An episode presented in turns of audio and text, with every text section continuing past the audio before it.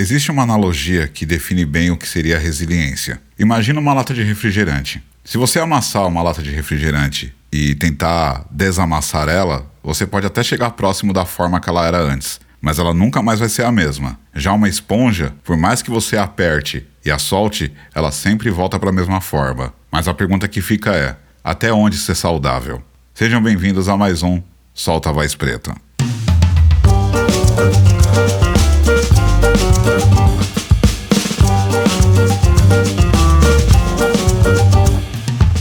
Salve, salve! Sejam todos muito bem-vindos a mais um episódio do Solta Voz Preto, um espaço onde as vozes que foram caladas ganham vida. Aqui quem fala é o Alexandre, mais conhecido no hip hop como Easy Caos.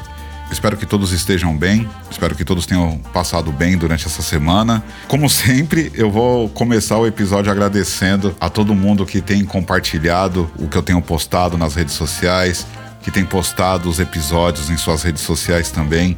Isso é muito gratificante para mim, eu fico muito feliz quando vejo isso.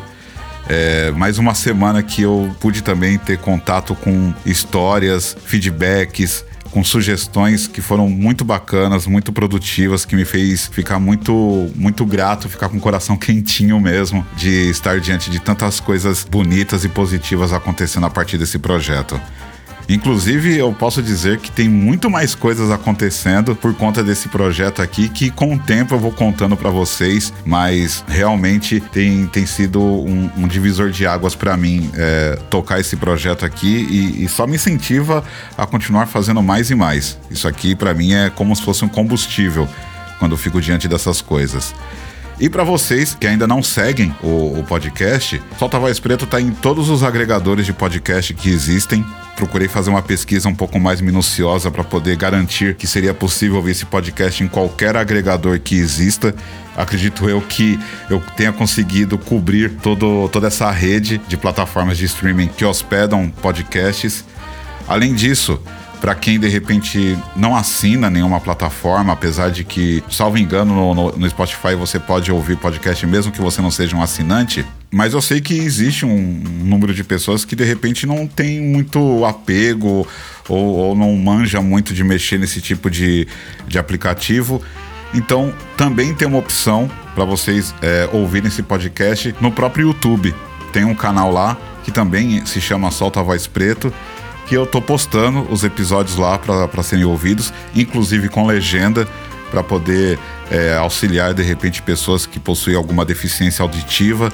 Então não vai precisar ter que ficar utilizando do close caption do, do YouTube, que por muitas vezes é falho. Então tá aí mais uma, uma forma de você também consumir deste podcast utilizando o YouTube aí para poder assistir os episódios, que aí evidentemente você não precisa pagar absolutamente nada para poder assistir, até porque não vai veicular nenhum anúncio no, nos episódios, porque eu caio no copyright por conta do fundo musical que eu utilizo. Então fiquem tranquilos que vocês não vão ter nenhuma interrupção para ouvir o, o, meu podcast no YouTube, porque não vai rodar é, anúncio neles por conta, é, por conta dessa situação. Além disso, peço para vocês que acompanhem as redes sociais do Solta Voz Preto. Qualquer rede social é arroba Solta Voz Preto, exceto no TikTok, ainda assim por enquanto. Lá tá como podcast Solta Voz Preto, mas se você colocar Solta Voz Preto vai aparecer da mesma forma, então é tranquilo com relação a isso. E também, para quem de repente ainda é adepto do bom e, e velho e-mail, também tenho o soltavozpreto.gmail.com que você pode mandar é, o que você quiser lá, na, lá no e-mail, de repente algum relato, alguma coisa que você gostaria de dividir comigo. E também vai ser super bem-vindo. E claro, mantendo a privacidade, mantendo é, anônimo o nome da pessoa, caso seja algo que gostaria de relatar e trazer para algum episódio. Fiquem tranquilos que eu manterei sempre a ética nesse sentido. O que não falta são meios de vocês conseguirem ouvir esse podcast e manter contato comigo através dele.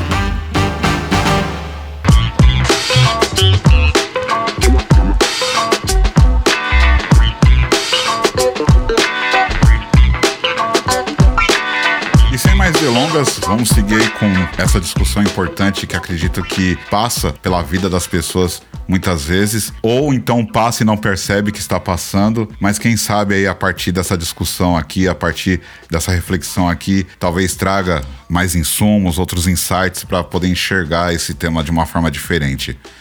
Então, antes de explorarmos a relação entre resiliência e conformismo, é importante entendermos esses conceitos. A resiliência é a capacidade de se adaptar e se recuperar diante de adversidades. Por outro lado, o conformismo é a tendência de se moldar às expectativas externas, que muitas vezes parece estar em lados opostos do espectro.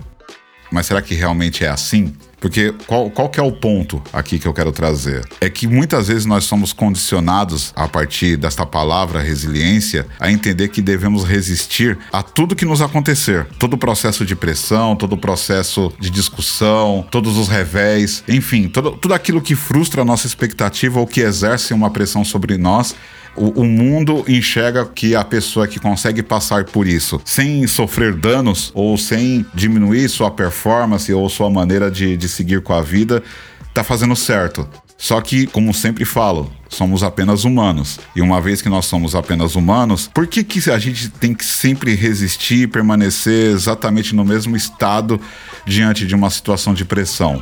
Porque por muitas vezes a gente se dá conta que, assim, principalmente no mundo corporativo, é importante para a empresa que o seu colaborador seja resiliente. Por isso que existe até um certo preconceito com a palavra resiliência, porque ela acabou sendo deturpada de alguma forma no meio corporativo mesmo, no, no, no seu emprego, na, na sua empresa, enfim. Porque é importante para as empresas que nós permaneçamos fortes, resistentes e produtivos, por pior que seja o ambiente de trabalho, por pior que seja a pressão que é exercida sobre nós.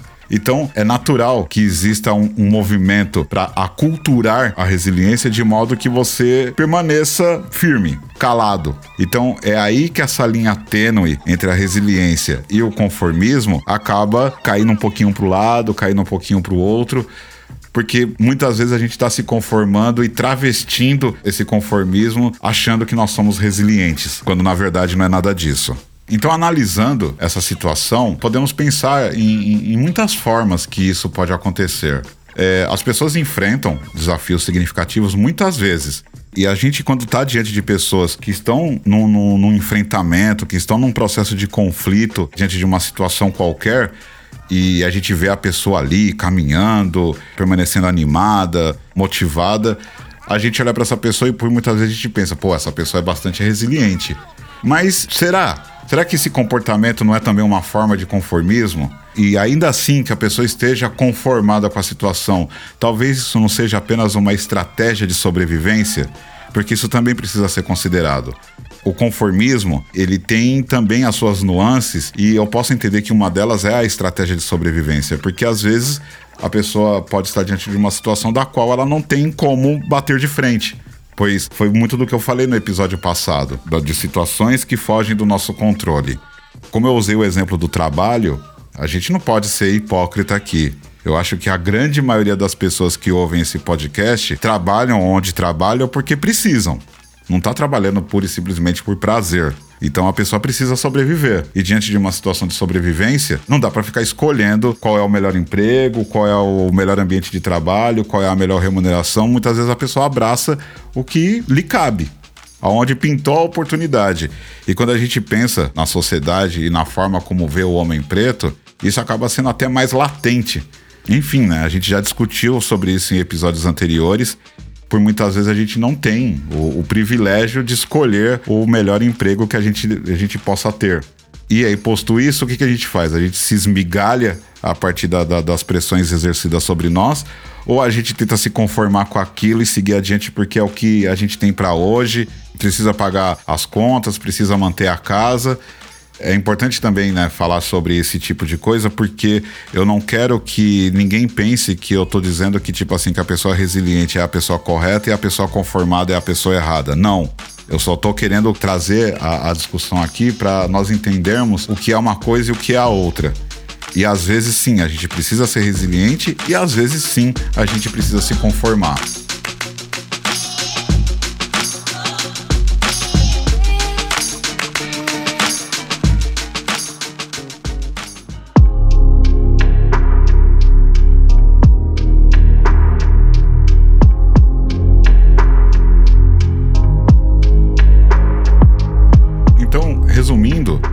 Certo modo também, é, não só no mundo corporativo, mas a sociedade como um todo também exerce uma forte influência para nós nos moldarmos a essas coisas, a sermos res resilientes em alguns pontos, nos conformarmos com outras. Eu sei que a gente acaba puxando muito para essa questão corporativa, mas se a gente for abrir o leque aqui, o que não falta são exemplos de situações onde a gente se vê assim. Eu até gostaria de dar um exemplo pessoal com relação a essa situação, que ainda assim se encaixa na parte de trabalho, esse tipo de coisa, mas abrindo um pouco o leque, aí há um entendimento do porquê que isso acabou esbarrando no, no mundo corporativo. Teve uma época na minha vida que eu tive uma oportunidade de ter meu próprio negócio. Eu estava numa empresa há muito tempo, acabei saindo dela, consegui receber uma graninha legal. E aí eu tive ali o desejo de, cara, não quero mais trabalhar para ninguém, eu quero ter meu próprio negócio. Eu quero tocar a minha vida como um empreendedor daqui para frente. Então comecei a pesquisar várias coisas, é, vários ramos. Fui fazendo uma pesquisa de mercado até que me apareceu ali uma oportunidade de adquirir uma cafeteria. E eu sempre gostei muito de ir em cafeterias. Então eu falei, pô, por que não, né? É uma coisa que eu gosto, é uma coisa que, que tipo assim, que, que me daria muito prazer em fazer é, esse tipo de negócio. Então, bora encarar esse desafio achei um lugar, uma pessoa que estava passando o ponto e resolvi comprar aquela cafeteria. Fiquei muito empolgado com a ideia, né? A pessoa ali em questão me mostrou o movimento de caixa, as possibilidades de, de crescimento, de, de faturamento. Então tudo aquilo encheu meus olhos e fui para cima. Só que eu sou um marinheiro de primeira viagem, né? eu nunca tive meu próprio negócio. Então me faltou a expertise para poder minimamente desconfiar, né? No mínimo eu pesquisar mais a fundo sobre aquele ponto propriamente dito para eu saber realmente onde eu estava colocando meus pés. Mas sabe como é que é, né? A empolgação, a ansiedade, o desejo de fazer acontecer me fez cegar diante de tudo aquilo. E aí, né? Eu acho que não preciso nem é, me estender muito para dizer que no fim deu tudo errado. Não era nada daquilo que a pessoa tinha mostrado, não tinha o volume de clientela que ela havia me mostrado, o movimento de caixa não era do jeito que ela mostrou.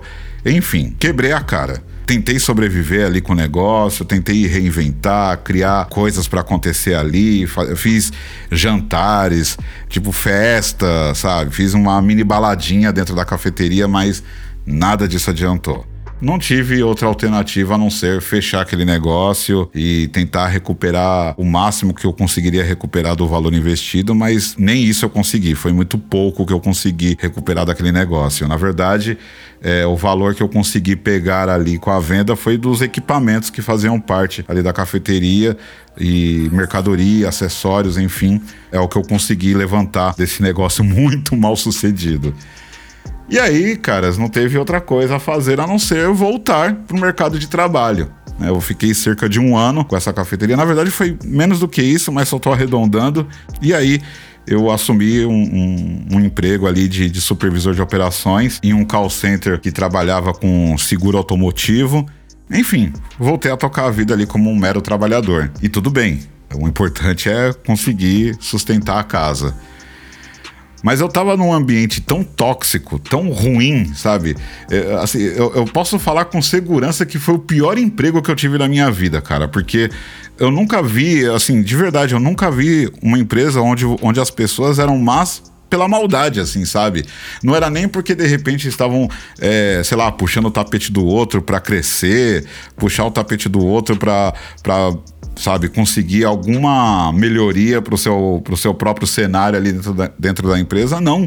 Era simplesmente por ruindade, é para ver a queda mesmo, sabe? Aquilo foi muito doentio para mim sabe? É aquilo, né? Um, no início era ser resiliente, porque, enfim, estava conhecendo a empresa, ainda estava entendendo que talvez ali era apenas uma questão pontual e que nem todo mundo era assim, que a gente ia conseguir reverter aquele quadro, mas quando eu percebi que aquilo era o modus operandi da empresa, então ali eu tive que me conformar mesmo. Ali não teve remédio, não teve para onde correr. Tive que continuar resistindo porque era o que eu tinha. Só que isso trouxe um, um preço enorme para minha saúde mental porque eu fiquei à beira de um burnout, eu fiquei muito mal mesmo, e isso começou a se refletir em outras esferas da minha vida. E assim, fim da história. Eu saí da empresa, né, eu, eu, consegui um outro emprego, mas foi um processo assim bem complicado assim eu conseguir é, me desintoxicar daquele lugar. Eu trouxe esse exemplo justamente para poder ilustrar o porquê que assim é necessário um certo cuidado quando você está começando a ultrapassar os seus próprios limites diante dessa tal resiliência, porque a conta vem. E, e, geralmente, quando essa conta vem, ela vem através disso: de estafa, é, estresse, é, burnout, às vezes episódios de ansiedade, episódios de depressão, porque é, é incrível o poder de destruição que um ambiente tóxico de trabalho pode lhe causar. É uma coisa incrível. Ao passo que o contrário também é verdadeiro. Quando você está dentro de uma empresa, existe um ambiente super sadio, um ambiente acolhedor, um ambiente realmente que existe um espírito de equipe, isso te engrandece e, e te transforma de uma forma muito boa, de uma forma muito produtiva. Então, eu não quero ser aqui o paladino contra as empresas, esse tipo de coisa, não é nada disso, muito pelo contrário, até porque eu também busco trabalho, eu também preciso né, de uma remuneração fixa. Então não tem, não, eu não tenho motivos para sair atacando, porque eu sei que existe muita empresa boa, existe muito, muitos lugares que realmente abraçam o acolhimento, a inclusão, a, a diversidade de uma maneira verdadeira.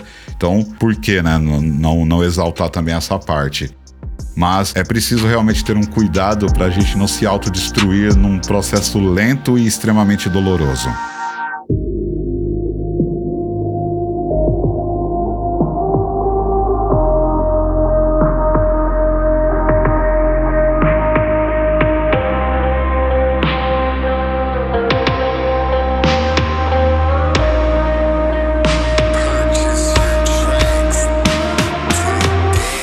2010, eu participei de uma palestra com um homem chamado Masaru Ogata, onde ele fez essa analogia que eu falei no início do episódio na minha primeira inserção. Essa analogia eu achei perfeita e eu adotei ela para minha vida e utilizei ela muitas vezes no ambiente de trabalho com os meus times de atendimento, onde nós precisávamos tratar muito sobre essa questão de resiliência. E como eu já trouxe aqui para refletirmos, essas questões elas vão muito além do ambiente de trabalho. E eu gostaria de trazer uma, uma reflexão que acredito que pode abrir o leque dessa conversa e entendo que muitas vezes a gente acaba passando por isso, que é os nossos relacionamentos interpessoais por muitas vezes a gente se molda a uma pessoa porque a gente se encontrou em uma zona de conforto onde acabamos por entender que o custo-benefício de se manter se relacionando com essa pessoa ainda é válido, ainda o saldo é positivo. Só que é, essa, essa visão que a gente acaba adotando para poder entender que faz sentido permanecer, faz sentido persistir, acaba mascarando o adoecimento prolongado, contínuo que vai acontecendo e a gente não percebe, e quando percebe, por muitas vezes o estrago já foi muito grande. O que eu estou querendo dizer com isso é que todo relacionamento interpessoal tem um preço a ser pago, porque todo relacionamento exige alguma renúncia. E eu não estou falando apenas de relacionamento amoroso, eu estou falando de qualquer tipo de relacionamento. Todas as vezes que a gente é, entra num, num convívio com outra pessoa, a gente tem um preço a pagar para mantê-lo. E, e, muitas vezes ele está relacionado a pequenas ou grandes renúncias que a gente faz para poder se adaptar, se socializar e tudo mais. E aí sim, agora voltando para um relacionamento amoroso, esse tipo de situação ele acaba sendo mais impactante, porque muitas vezes o convívio é diário, troca é constante. E aí realmente precisa se pesar muito essa balança, né, para ver se ela realmente ela está equilibrada.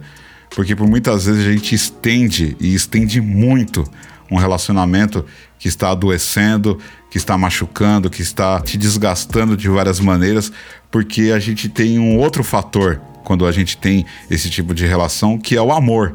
Né? O amor que a gente sente pela pessoa muitas vezes nos cega. E a gente fica sempre com a sensação de tipo, ah, não, as coisas vão mudar, essa pessoa vai ser diferente, ela vai entender que isso precisa ser mudado e que por ela é, também me amar, ela vai é, investir o seu tempo, ela vai procurar batalhar para trabalhar isso dentro dela e muitas vezes isso não acontece. Porque um, grande fator que por muitas vezes a gente acaba não considerando quando a gente está no início de um relacionamento são as questões voltadas à personalidade da pessoa. Porque como que muda a personalidade de uma pessoa depois da vida adulta? Eu, particularmente, acredito que isso seja impossível. Talvez uma pessoa que seja mais especializada no comportamento humano possa me trazer insumos para eu crer que não, que não é impossível, mas diante da minha vivência, da minha experiência de vida, eu nunca vi uma pessoa mudar de personalidade. Então, entendendo que a personalidade, pelo menos ao meu ver, ela é imutável, então, se existe questões neste campo que interfere no seu bem-estar, que interfere no, na sua sensação de plenitude dentro de um relacionamento, então acho que aí já é o primeiro alerta de que nós temos uma situação que mais cedo ou mais tarde poderá ocasionar, inclusive, o fim desse relacionamento. E esse termômetro é muito difícil de conseguir fazer a leitura correta justamente pelo que eu disse. Nós estamos emaranhados num sentimento de amor, num sentimento que traz sempre uma esperança de que as coisas irão melhorar, que dias melhores é, chegarão para este relacionamento. É, eu já vivi muitas situações como essa e assim como também permiti que ela se prolongasse tempo suficiente para me machucar muito. E hoje, talvez e só talvez, é, a gente esteja diante de uma, de uma sociedade que vê com os olhos tão ruins para relacionamentos e principalmente relacionamentos sérios que me faz pensar se também um lado dessa mudança de visão das pessoas sobre relacionamentos sérios também não esteja muito relacionado a essa questão né, de experiências ruins. É, da, da, pessoa ter se machucado tanto, mais tanto, diante de relacionamentos que teve, que ela passa a ser mais fria, que ela passa a ser mais reticente, a ficar mais na defensiva e não se permitir se envolver com outra pessoa com tanta facilidade, ou se envolve, mas consegue se desvencilhar da forma mais tranquila possível porque ela não se entregou totalmente. Mas ainda assim, isso é um, um, um, viés que também acaba, por outro lado, talvez até impossibilitando dela conseguir ser feliz em sua plenitude porque ela nunca se entrega mesmo diante de, de, um cenário onde um relacionamento parece estar funcionando bem, que existe ali uma premissa que faz com que a, a, as coisas pareçam que irão caminhar bem, mas ainda assim, por essa defensiva, por essas dores do passado, por esses fantasmas que ainda rondam a pessoa, ela não se permite se entregar. Então vocês percebem a, a, quantidade de variáveis que podem acontecer e acaba às vezes até ficando um pouco confuso para poder sintetizar da melhor forma possível esse assunto quando a gente olha para tudo isso. Mas o que eu quero trazer, até para a gente dar um norte para esse assunto que eu levantei de relacionamento, é que é o seguinte: a gente precisa ser observador. E ser observador não significa ser frio, significa apenas entender que um amor é para você desfrutar e não guerrear. É para trazer descanso para sua alma e não guerra para tua alma. Ele vem para somar com você e, e, e vocês olharem para isso que vocês estão construindo e ver que isso é maior. Ele abre a sua amplitude de ser humano e não uma forma de você se sentir um ser humano por muitas vezes a gente acaba entregando a responsabilidade da nossa felicidade para outra pessoa. E ninguém é responsável pela felicidade dos outros. E aí a gente fica ali disfarçando as nossas dores como resiliência, como alguém que não quer desistir tão fácil. E aí, das duas, uma, né? Ou, ou você se arrebenta antes de, de, de, terminar, ou você se conforma com aquela, entre aspas, migalha que você está recebendo. Né? Você se conforma em receber menos do que entrega.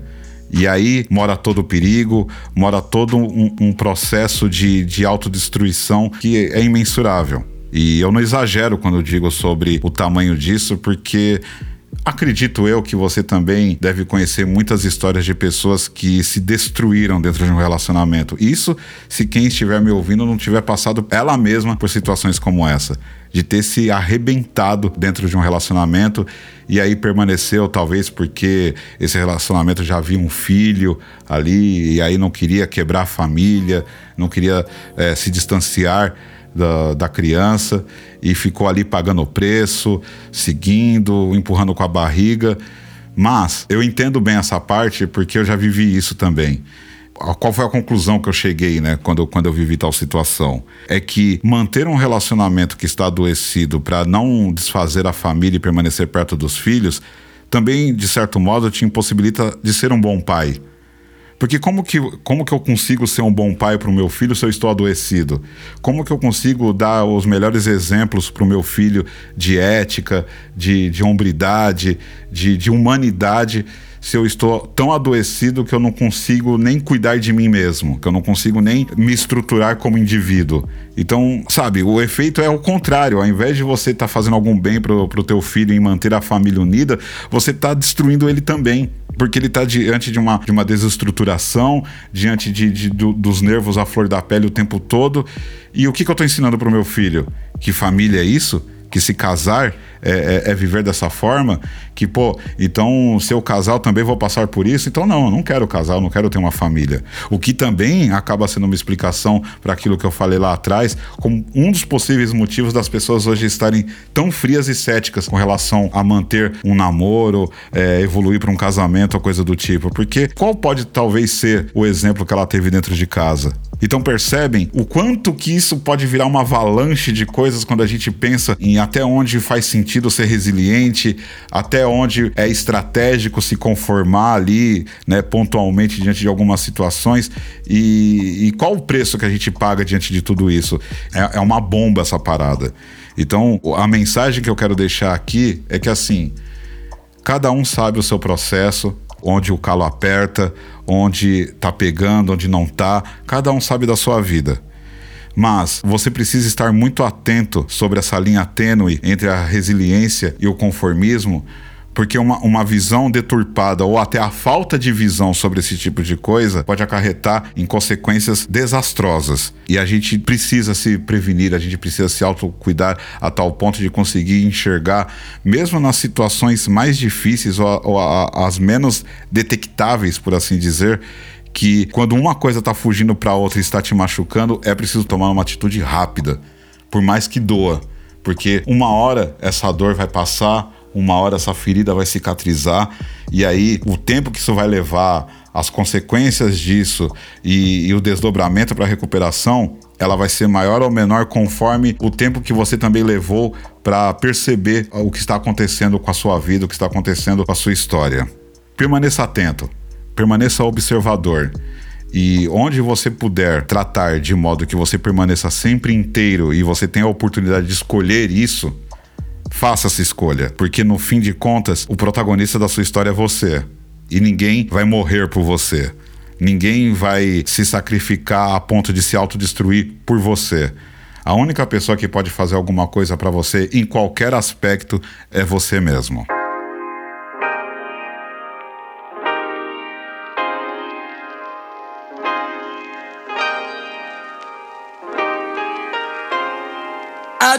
Muito bom, muito bom. Então, estamos aí encaminhando para o final de mais um Solta Voz Preto. E fica aí essa reflexão, tá? Reflitam sobre isso, é muito importante. Onde vocês veem essa linha tênue entre resiliência e conformismo? Como que a gente pode cultivar a resiliência sem cair na armadilha do conformismo? Ah, essa jornada ela é constante e eu espero de verdade que esse episódio tenha sido uma fonte de inspiração e reflexão para todos vocês.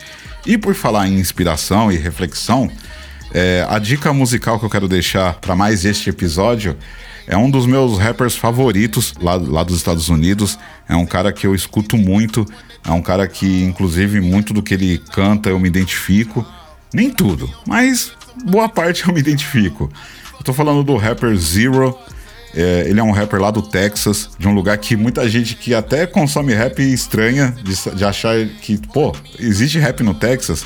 Pô, existe pra caramba. Inclusive é um dos meus lugares preferidos, assim, dentro do cenário do rap. É ali o cenário hip hop de, do Texas, que tem caras incríveis e que, inclusive, é, no meu primeiro episódio, a entre aspas indicação musical que eu fiz era de um rapper do Texas que é o Scarface. Talvez algumas pessoas não saibam disso, mas o Scarface é do Texas. E, enfim, o Zero vem dessa mesma safra. Ele, claro, que ele é um cara mais novo, né? Ele veio bem depois do Scarface, mas é um cara que exerce uma forte influência é, no, no, rap ali da, da região onde ele reside.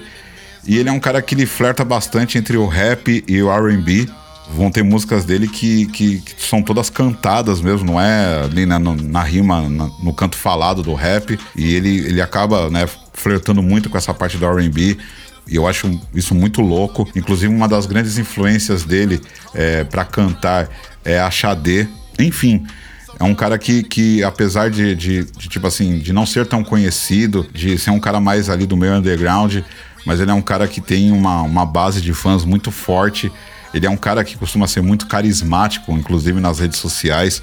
Ele é um cara que, que, que sabe usar do bom humor ali quando ele né, participa de entrevistas, de podcasts e coisas do tipo. E, enfim, se eu for falar de conteúdo lírico dele, ele gira muito em torno da, da questão da, da solidão barra solitude. Né? Ele fala muito sobre isso. A, a, maioria das músicas dele, na verdade, acaba passando por este tema, onde ele fala muito sobre ser sozinho e, e ser sozinho porque quer. É, muitas vezes por desconfiar de outras pessoas ou por situações que levaram ele a uma decadência muito forte. É, inclusive, isso é, isso é, um outro fator né, da vida dele. é um cara que teve idas e vindas na cadeia. E, e, aí, claro, né, falando da versão dele, né, não estou comprando aqui e como, como uma verdade absoluta, mas ele traz muito que, tipo, é, situações onde ele acabou sendo preso. Esteve muito relacionado à traição de amigos, a, a situações de emboscada, de, de sabotagem mesmo.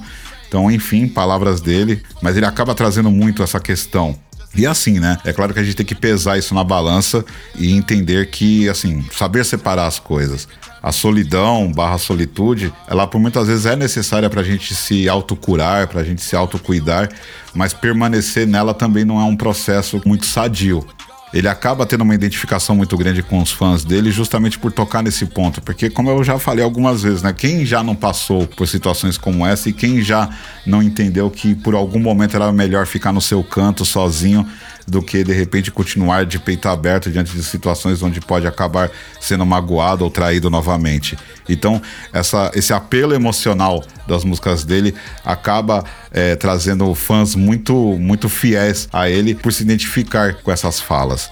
Então, vou deixar aqui uma, uma música que eu gosto bastante dele, que, que saiu é, não tem muito tempo, não vou precisar aqui agora a data, mas se eu não me engano foi o último álbum dele, pelo menos na ocasião do lançamento desse episódio, era o último álbum dele, o álbum Pressure, a faixa Where My Niggas At, que eu gosto demais.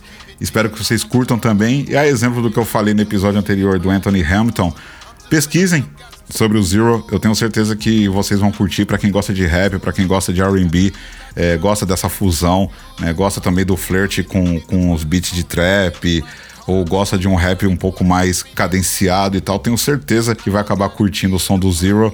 Então, espero que esse episódio tenha sido agregador, que esse episódio tenha sido engrandecedor para quem ouviu e mais uma vez, meu muito obrigado por estarem comigo, por estar ouvindo aqui esse episódio até agora. E sigamos em contato, sigamos aí é, mantendo o diálogo aberto aí através das redes sociais, que eu acredito que isso vai engrandecer cada vez mais, isso vai tornar isso, esse projeto ainda maior do que ele já vem se desenhando. Uma boa semana para todos, todo o poder para o povo preto, aquele abraço fraterno e tamo junto.